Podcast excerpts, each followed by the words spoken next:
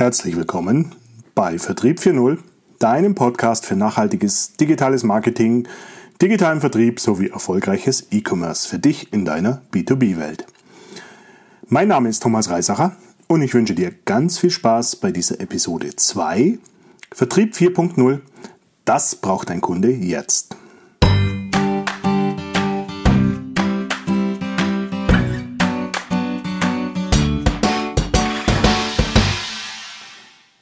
Letzten Mal haben wir uns über die Gründe der Veränderung unterhalten.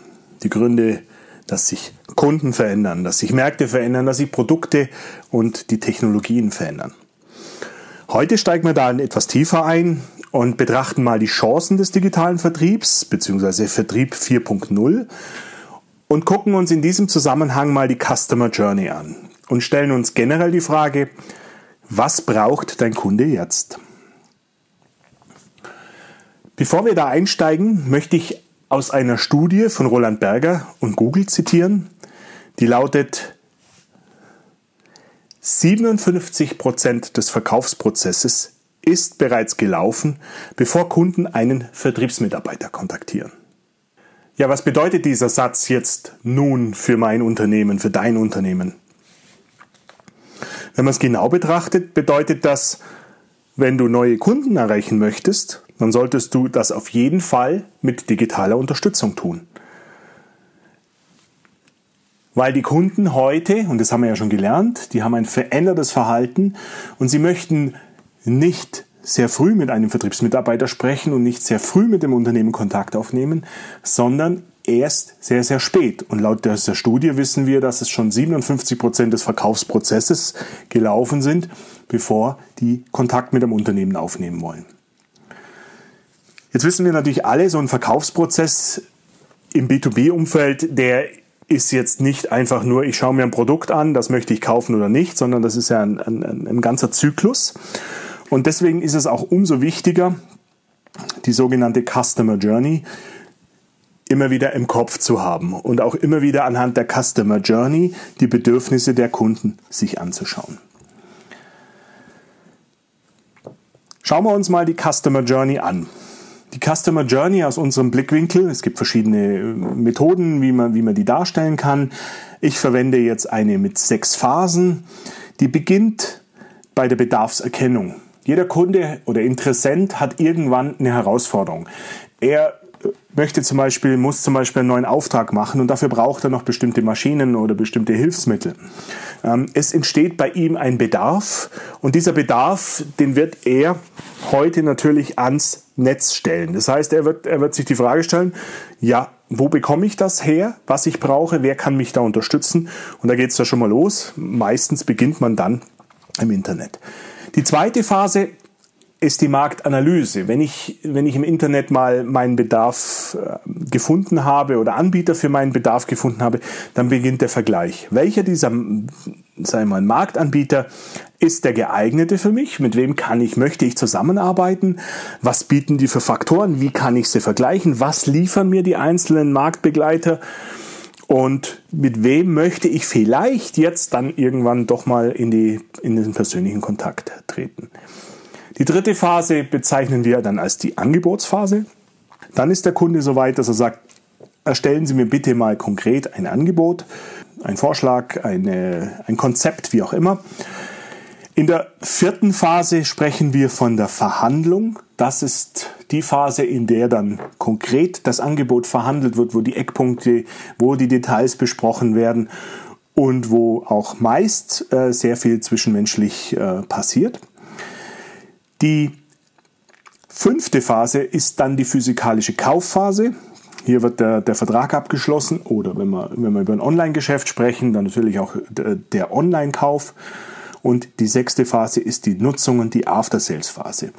Also in diesem Zyklus denken wir immer von der Bedarfserkennung über die Marktanalyse, die Angebotsanfrage, die Verhandlung, den Kauf und dann die Nutzung und die After-Sales-Phase. Ich hoffe, du kannst dir das Bild dir jetzt mal vorstellen. Stell dir es als, am besten als Kreis vor. In der Mitte steht der Kunde Wenn du dir dieses Bild übrigens genauer anschauen möchtest, ähm, ich werde das in der Podcast-Beschreibung verlinken.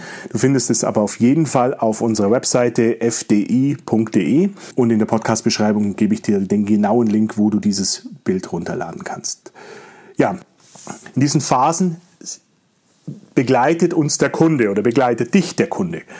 Und wenn man sich diesen Satz jetzt nochmal zu Gemüte führt, 57 Prozent des Verkaufsprozesses ist bereits gelaufen, bevor der Kunde einen Vertriebsmitarbeiter kontaktiert. Das bedeutet letztendlich, dass der Kunde die Phase der Bedarfserkennung, die Phase der Marktanalyse bis zur, ungefähr bis zur Angebotsanfrage selbstständig und eigenständig durchläuft. Das heißt, in dieser Phase bekommen wir oftmals überhaupt nichts von dem Kunden, von seinem Bedürfnis oder von seinem Projekt oder was auch immer er vorhat mit. Jetzt frage ich dich ganz direkt, weißt du, was deine Kunden auf der Homepage machen, wenn sie vielleicht gerade ein neues Projekt planen, wenn sie gerade dabei sind, neue Anbieter auszuwählen? Die wenigsten Unternehmen, die ich kenne, sind heute so weit, dass sie dass sie wissen, was auf ihrer Homepage passiert. Die meisten wissen zwar, wie viele Menschen auf ihrer Homepage sind, wie viele tausend Besucher sie haben, wie viele Page Views sie haben, wie viele Visits sie haben, Visits. Ähm, sie wissen auch vielleicht, aus welchen Ländern die Besucher kommen. Aber was die in dieser Phase dort benötigen, was sie brauchen und was sie genau vorhaben, das ist für die meisten intransparent. Und wenn ich das jetzt aber nochmal mit dieser Studie in Vergleich setze, dann ist das aber die, eine der entscheidendsten Phasen und das ist auch vor allem schon eine Phase, die definitiv zum Vertrieb dazugehört. Das ist die erste Vertriebsphase. Sie wird heute oft dem digitalen Marketing zugerechnet, aber im Endeffekt hier trennt sich Spreu von Weizen. Und es ist letztendlich auch sogar so, dass wenn ein Kunde entscheidet, dass du nicht der richtige Anbieter bist, weil du vielleicht nicht die richtigen Informationen auf der Homepage hast, weil er sich nicht wohlfühlt bei dir, dann ist der Kunde unter Umständen weg und du hast es nicht mal mitbekommen. Und das ist dies, das Brisante an, an, an dieser, sagen wir mal, Studie oder beziehungsweise an dieser Erkenntnis, wie sich die Kunden verändern. Und deswegen ist es wichtig, dass man sich in diesen einzelnen Phasen entsprechend aufstellt und heute auch mit digitalen Lösungen präsent ist. Lasst uns doch jetzt mal anschauen, was im Wesentlichen in diesen einzelnen Phasen heute digital notwendig ist, was, was die digitale Unterstützung sein kann und was du mit deinem Unternehmen in den einzelnen Phasen für Aufgabenstellungen hast, um eben die Bedürfnisse der Kunden zu erfüllen. Generell ist es so, in der Bedarfserkennung geht es darum, dass, dass dein Unternehmen sichtbar ist. Weil da fangen die Kunden an, mit ihrem Bedürfnis, mit ihrem Thema. Sie brauchen eine neue Maschine, sie brauchen Werkzeug, sie brauchen Tools, sie brauchen irgendwelche anderen Lösungen insbesondere. Dann werden sie sich ans, ans Netz bewegen. Und da werden die ganz banal in Google bestimmte Suchbegriffe eingeben. Sie werden ähm, auf verschiedenen Plattformen äh, nachrecherchieren und so weiter. Sie machen sich sozusagen schlau. Und hier gilt es natürlich dann auch sichtbar zu sein. Das heißt, an den wichtigsten digitalen Touchpoints, da wo ihr eure Kunden letztendlich sich auch bewegen, dort da zu sein, mit den richtigen Begrifflichkeiten da zu sein und auch mit den richtigen Produkten, Lösungen und Anforderungen da zu sein. Das klingt zunächst mal ähm, gut machbar, ist aber in der Praxis meistens nicht ganz einfach. Ähm, man beginnt in dem Zusammenhang meistens damit erstmal herauszufinden, wer ist denn eigentlich mein Kunde wirklich? Ähm, wie sind die strukturiert? Wie sind die aufgestellt? Wie, wie sieht mein, mein, mein, Kundenportfolio aus? Wie sieht, sind die einzelnen Personas? Was haben die für Bedürfnisse? Und wo bewegen die sich? Und dann kann ich mich darauf auch einstellen und kann mich dann da auch sichtbar machen. Die zweite Phase der Marktanalyse bedeutet, du musst einem Wettbewerbvergleich standhalten. Das heißt, hier fängt der Kunde an, sich mit dir zu beschäftigen, mit deiner Homepage. Das ist meistens das, was er hat. Viel mehr hat er ja nicht, wenn er nicht direkt mit dir in Kontakt tritt. Er beschäftigt sich vielleicht auch mit Social Media mit dir, aber zumindest mit deinen digitalen Kanälen. Und hier hat der Kunde ganz konkrete Bedürfnisse. Wenn ein Techniker zum Beispiel in der Phase der Marktanalyse mit involviert ist, dann wird der relativ viel technisches Know-how brauchen, dann wird er viel technische Dokumentation brauchen. Dann will er wissen, ob deine Lösungen seinen Anforderungen entspricht. Hast du auf der anderen Seite vielleicht einen Geschäftsführer, der sagt, ist denn der Partner, mit dem ich mich da sozusagen oder vielleicht äh, zusammen auf einen Projektweg begebe für längere Zeit, ist es der richtige Partner? Ist das Unternehmen groß genug? Ist das Unternehmen stark genug?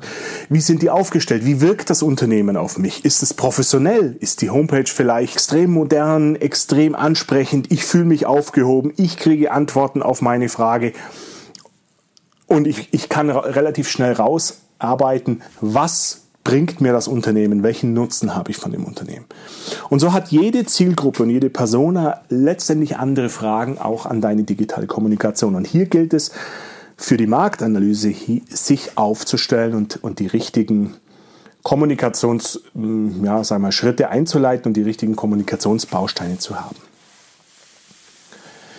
In der Angebotsanfrage oder in der Angebotsphase kommt es darauf an. Manche Kunden möchten heute sehr weit gehen, das haben wir schon gelernt. Und dann ist es natürlich spannend, wenn der Kunde schon mal vorab sich seine Lösung zusammenbauen kann, wenn er vielleicht seine Lösung schon mal konfigurieren kann, wenn er seine Lösung schon mal dimensionieren kann, wenn er schon mal die Bausteine zusammensetzen kann, so dass er einerseits schon mal sieht, es funktioniert, es kann funktionieren. Andererseits weiß er dann auch ungefähr, was er braucht. Ihr könnt euch daran erinnern, die Kunden wollen einfach auch schon gewissermaßen schlau sein und gewisses Know-how haben. Oder er kann sogar so weit gehen, dass er sagt, ich habe schon mal einen groben Preis, damit ich weiß, mit was muss ich kalkulieren, weil ich bin ja noch in der Vorplanung. Hier lohnt es sich also in der Angebotsanfrage Phase bereits mit Konfiguratoren, äh, Kalkulatoren, äh, modularen Produktbausteinen, äh, die anzubieten oder diese, diese Module bereitzustellen. Die Verhandlung ist im B2B-Geschäft heute meist noch ein physisches Geschäft. Hier treffen sich die Menschen, sprechen sie miteinander. Hier gilt noch nach wie vor der ja, der Face-to-Face-Gedanke. Natürlich kann man das heutzutage auch über Live-Dialoge, über Webseminare, über Webcasts ähm, und Videokonferenzen machen. Aber im Endeffekt ist das meistens noch eine, eine Phase, die zwischen den Menschen, zwischen Kunde und deinem Unternehmen abläuft. Die physische Kaufphase ist je nach Produkt und je nach Status, wie weit der Kunde schon ist, durchaus ein, ein, ein Aspekt, den man über einen Online-Shop abbilden kann. Viele Kunden erwarten heute sogar schon, dass sie die Produkte über einen Online-Shop kaufen können oder zumindest schon mal die, die Daten aus dem Online-Shop so weit elektronisch in ihr System übertragen können, dass dann vielleicht daraus sehr einfach ein Einkaufsvorgang stattfinden kann. Und die letzte Phase, die Nutzung und die After-Sales-Phase, ist diese Phase, wo der Kunde natürlich schon oft zu Beginn eines Geschäftes reinschaut und sagt, was bieten die mir eigentlich für einen Service? Auf was kann ich für digitale Lösungen zurückgreifen? Beispielsweise in einer Problemsituation, wie schnell sind die, was gibt es für, für Sondersupportmöglichkeiten, was gibt es für Eskalationsmöglichkeiten, was gibt es für Services, wie kann ich nachbestellen, was die, die wichtigsten Fragen, wie kann ich die schnell lösen, wie kriege ich den vielleicht einen technischen Support. All diese Fragen werden oft bereits schon in der Bedarfserkennung und Marktanalyse analysiert, was das Unternehmen hat. Und natürlich, wenn ich dann Kunde bin, möchte ich diese Services, diese digitalen Services natürlich nutzen. Und ich möchte nicht darauf warten, dass jetzt da ein Servicemitarbeiter Zeit hat oder hier auch wieder das Thema Zeit versetzt, die Kommunikation. Das heißt allerdings aber auch nicht, dass die physische Kommunikation oder die, die, die persönliche Kommunikation außen vor ist. Die ist in der Nutzung und After-Sales-Phase durchaus wichtig, aber sie ist eben ein Baustein, ein Kanal, wie eben auch die digitalen Kanäle. Das sind jetzt nur Beispiele. Das kommt sehr stark oder hängt sehr stark davon ab, was du für ein Geschäftsmodell hast mit deinem Unternehmen und äh, wie, wie das letztendlich dann ideal abzubilden ist, muss man sich im einzelnen Fall betrachten. Aber es lohnt sich auf jeden Fall, anhand der Kunden, anhand der Zielgruppen und sogar die einzelnen Personas. Du kannst dich erinnern, wir sprechen über Einkäufer, wir sprechen über Geschäftsführer, wir sprechen über Techniker Die haben unterschiedliche Bedürfnisse und in unterschiedlichen Phasen haben die unterschiedliche Bedürfnisse, um mit dir über digitale Kanäle zusammenarbeiten zu können.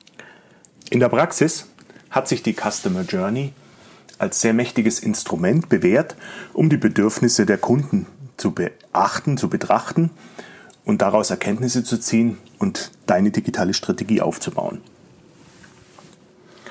In diesem Zusammenhang möchte ich dir jetzt ein Unternehmen vorstellen oder ein Projekt vorstellen, das das bereits erfolgreich umgesetzt hat.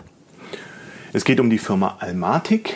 Die Firma Almatic ist ein mittelständischer Spannsystemehersteller, der klassische Spannsysteme in der Industrie verkauft. Und die haben festgestellt, dass es in einem gewissen Marktsegment, im unteren Preissegment, einen großen Bedarf an neuen Spannern gibt. In diesem Zusammenhang haben sie dann die entsprechenden Produkte kreiert, sehr modulare Produkte, sehr konfigurierbare Produkte und die Entscheidung getroffen, für dieses Produktsegment, das nennt sich All Light, mit 3L geschrieben, also All Light, einen komplett neuen Geschäftsbereich aufzubauen. Wir nennen die selber den digitalen agilen Geschäftsbereich. Hier geht es darum, diese neue Produktserie über, ein, über einen kompletten digitalen Weg zu vermarkten und auch die gesamte Wertschöpfungskette im Unternehmen möglichst zu automatisieren und zu digitalisieren. Sehr, sehr spannendes Projekt, sehr mutiges Projekt, das mittlerweile in der Branche sehr viel für Aufmerksamkeit äh, gesorgt hat. Und wie muss man sich das vorstellen? Im Endeffekt ist es ganz einfach. Der Kunde oder der Interessent, der heute nach einem Spannmittel sucht, einem günstigen Spanner, vielleicht für die Automatisierung, weil er vielleicht mehrere Spanner braucht, ähm, der wird genau das in Google eingeben können. Die Firma oder beziehungsweise der Geschäftsbereich All Light wird dann auch dort zu finden sein, weil die Suchmaschinenoptimierung und auch die, die entsprechenden Werbemaßnahmen genau darauf abzielen. Der Kunde kommt dann auf eine Website in Verbindung mit einem Online-Shop. Dort kann er dann selbstständig seinen Spanner konfigurieren. Das funktioniert über einen 3D-Konfigurator. Sehr, sehr interessant, sehr spannend. Kann man sich auf jeden Fall, lohnt es sich auf jeden Fall mal anzuschauen. Ich kann mir die einzelnen Komponenten zusammenstellen. Ich kann mir das aus verschiedener Perspektive an, ansehen, so dass ich am, am Ende wirklich meinen Spanner genauso konfiguriert habe, wie ich den brauche. Im Anschluss daran habe ich zwei Möglichkeiten. Ich kann den Spanner sofort in den Warenkorb packen und ganz klassisch in einem Online-Shop auschecken und kaufen über verschiedene Zahlungsarten, wie man sie heute sogar aus einem Konsumershop kennt. Oder ich kann mir ein Angebot erstellen lassen, das mir dann per E-Mail zugesendet wird. Damit decken wir schon die meisten Anforderungen der Kunden ab. Im Anschluss, wenn das Angebot oder die Bestellung bei der Firma Almatic eingeht, wird auch der Backend-Prozess sehr automatisiert abgebildet. Sie haben dafür sogar ein eigenes ERP-System eingeführt, das genau für diese Anforderungen ausgelegt ist, dass sozusagen die Prozesse im Hintergrund sehr automatisiert erfolgen können. Es wird, die Produktion wird damit angestoßen, die Logistik wird damit angestoßen und die Prozesse sind sehr, sehr schlank. Wenn der Kunde dann das Produkt bekommt, wird er eines feststellen. Auf dem Produkt findet sich, befindet sich ein QR-Code. Jedes Produkt wird eindeutig identifiziert oder ist identifizierbar. Bei der Herstellung kriegt jedes Produkt seinen eigenen Code. Und wenn der Kunde diesen Code scannt, diesen QR-Code scannt, landet er auf einer Service-App. Erstens weiß man über den QR-Code genau, welches Produkt er sich konfiguriert hat und damit erhält er auch produktspezifische Informationen, zum Beispiel Bedienungsanleitungen. Er kann produktspezifisch äh, Zubehör kaufen, er kann produktspezifisch natürlich sogar Service melden. Und all diese Prozesse, die im After-Sales-Bereich notwendig sind, bis hin zum Nachbestellen oder bis hin zum Zubehörbestellen, funktioniert dann alles über diese Service-App. Das ist jetzt ein Beispiel, ein kleines Beispiel von einer sehr, sehr innovativen Lösung. Für das Unternehmen war das zunächst mal ein, ein Ziel, ein Experiment, das aber wirklich richtig große Erfolge feiert, insbesondere auch in der Branche für große Aufmerksamkeit sorgt. Nicht immer natürlich auch nur zum, zur Freude der verschiedener Unternehmen in dieser, dieser Wertschöpfungskette. Normalerweise werden diese Produkte auch über, über den Großhandel verkauft. Hier wird ein, ein neuer Strang aufgebaut, ein, ein direkter Vertriebskanal, was durchaus im, im Handel auch für, für Aufsehen sorgt. Ja, das war eigentlich ein, ein kleines Beispiel, wie, wie sowas funktionieren kann, wie so ein Unternehmen sich heute aufstellen kann, wie du dich vielleicht schon gedanklich mal aufstellen kannst, innovative Wege zu gehen, auch den Mut zu haben, solche Lösungen zu bauen, weil das wird dir auch am Ende des Tages dein Kunde danken und dich vielleicht in der Marktbetrachtung oder in der Marktanalyse auch bevorzugen, weil du innovativere Lösungen anbieten kannst.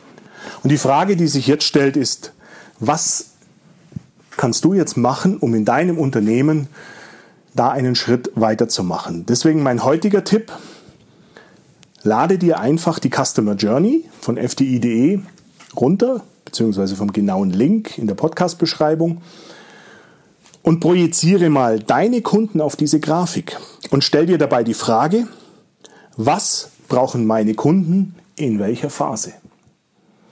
Und ich verspreche dir, du wirst einige sehr, sehr gute Antworten darauf kriegen, die du dann natürlich schon mal gedanklich in deine Lösung, in deine digitale Strategie umsetzen kannst. Ja, das war's für heute. Ich hoffe, mein Impuls, die Customer Journey und alles, was ich heute mitgebracht habe, war spannend für dich, war interessant und konnte dir auch wieder ein paar wichtige Aspekte für dein Unternehmen mitgeben. Und in diesem Zusammenhang freue ich mich, dass du heute dabei warst. Vielen Dank fürs Zuhören. Ich freue mich bis zum nächsten Mal. Dein Thomas Reiserer.